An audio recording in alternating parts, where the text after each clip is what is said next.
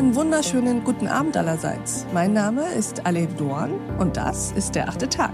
Schön, dass Sie dabei sind. Beginnen wir diesen achten Tag doch mal mit einem Geständnis. Ich kenne, liebe Hörerinnen und Hörer, keinen Menschen, der so häufig Dinge verliert wie ich. Handschuhe, Mützen, Laptops, Karten und leider, leider auch Schmuck. Mein Geständnis könnte also lauten, mein Name ist Alev Doan und ich bin schusselig. Und genau darüber wollen wir heute sprechen. Nicht über mich und mein Unvermögen, Dinge bei mir zu behalten, aber über Schusseligkeit in all ihren mannigfaltigen Variationen, die auch schon immer in Literatur, Philosophie und auch in die Psychoanalyse ihren Eingang gefunden haben. Ich freue mich sehr auf dieses Gespräch. Ich glaube, es wird sehr interessant. Und darüber sprechen wir mit einem Mann, der viele Erkenntnisse zu diesem Thema gesammelt hat und sie heute mit uns teilt.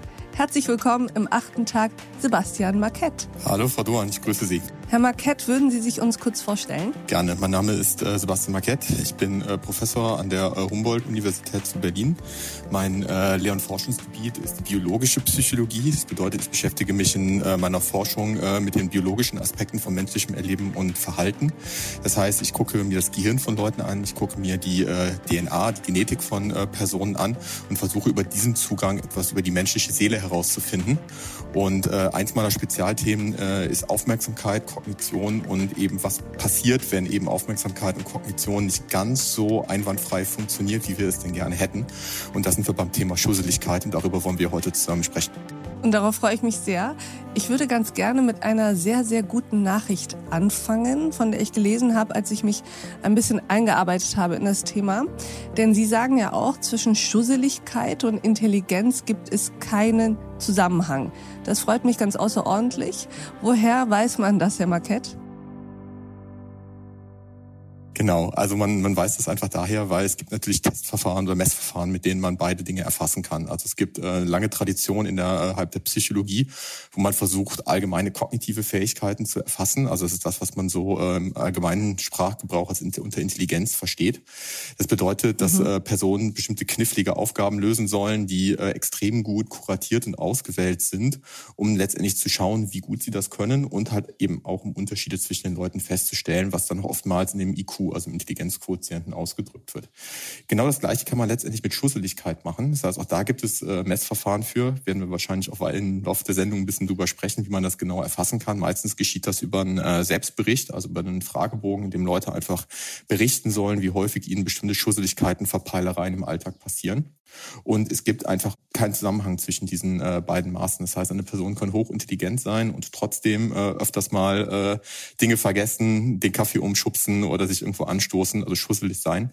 Es kann aber auch sein, dass eine Person, die halt eben weniger gut abschneidet in den ähm, ja, Intelligenztestaufgaben, dass diese Person eben überhaupt gar nicht schusselig ist und eigentlich äh, sehr, sehr organisiert und fehlerfrei ihren Alltag bewältigt.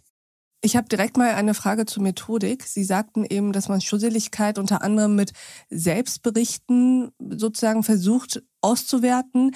Wie verlässlich sind eigentlich Selbstberichte? Also ist es nicht auch so, dass wenn jemand grundsätzlich voller Selbstzweifel ist und er ein kritischer Mensch ist, so einen Bericht in einer Art und Weise beantwortet oder ausfüllt, die gar nicht an die Realität nahe kommt?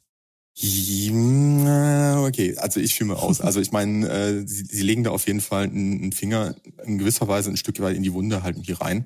Wenn wir uns versuchen, über den Selbstbericht bei äh, Personen zu nähern, dann äh, sind wir natürlich halt den üblichen Verfälschungstendenzen unterworfen. Also es kann natürlich äh, eine ganz bewusste Täuschung halt irgendwie sein, die Personen halt irgendwie versuchen können, dass sie sich anders darstellen wollen, als sie es tatsächlich sind. Es können aber auch unbewusste äh, Aspekte sein, dass man einfach ein anderes Selbstbild von sich hat. Es kann aber auch letztendlich sein, dass man, äh, gerade wenn es in meinem Thema jetzt um die Schusseligkeiten gibt, also wir fragen halt, wie häufig ist dir das in den letzten Tagen, Wochen, Monaten halt eben passiert, bestimmte Szenarien. Und dann muss ich mich an diese Begebenheiten natürlich auch einfach mal erinnern können und diese halt dann eben halt auch repräsentiert haben, sodass ich die halt dann irgendwie diese Fragen beantworten kann. Und dieses Gespräch geht natürlich noch weiter. Ein Großteil dieser Schlüssigkeit hat auch eine genetische Komponente und damit ist es halt eben nicht sonderlich äh, fair gegenüber Leuten, die halt eben einfach genetisch eine hohe Anfälligkeit für Schusseligkeit haben, wenn wir äh, denen dazu halt noch eine harte Zeit halt irgendwo geben. Ich glaube, wir gehen mit unseren Mitmenschen nicht notwendigerweise immer fair um als Spezies und vielleicht wäre das halt eben der Punkt, wo man halt irgendwie auch mal innehält und einfach vielleicht ein bisschen verzeihender wird. Halt einfach die natürliche Diversität die Menschen mitbringen, halt auch im psychologischen Bereich, dass man die einfach als Bereicherung, als Geschenk halt irgendwo wahrnimmt. Diese Folge in voller Länge finden Sie auf thepioneer.de oder in unserer Pioneer App. Bis zum nächsten Mal, Ihre Alef Doan.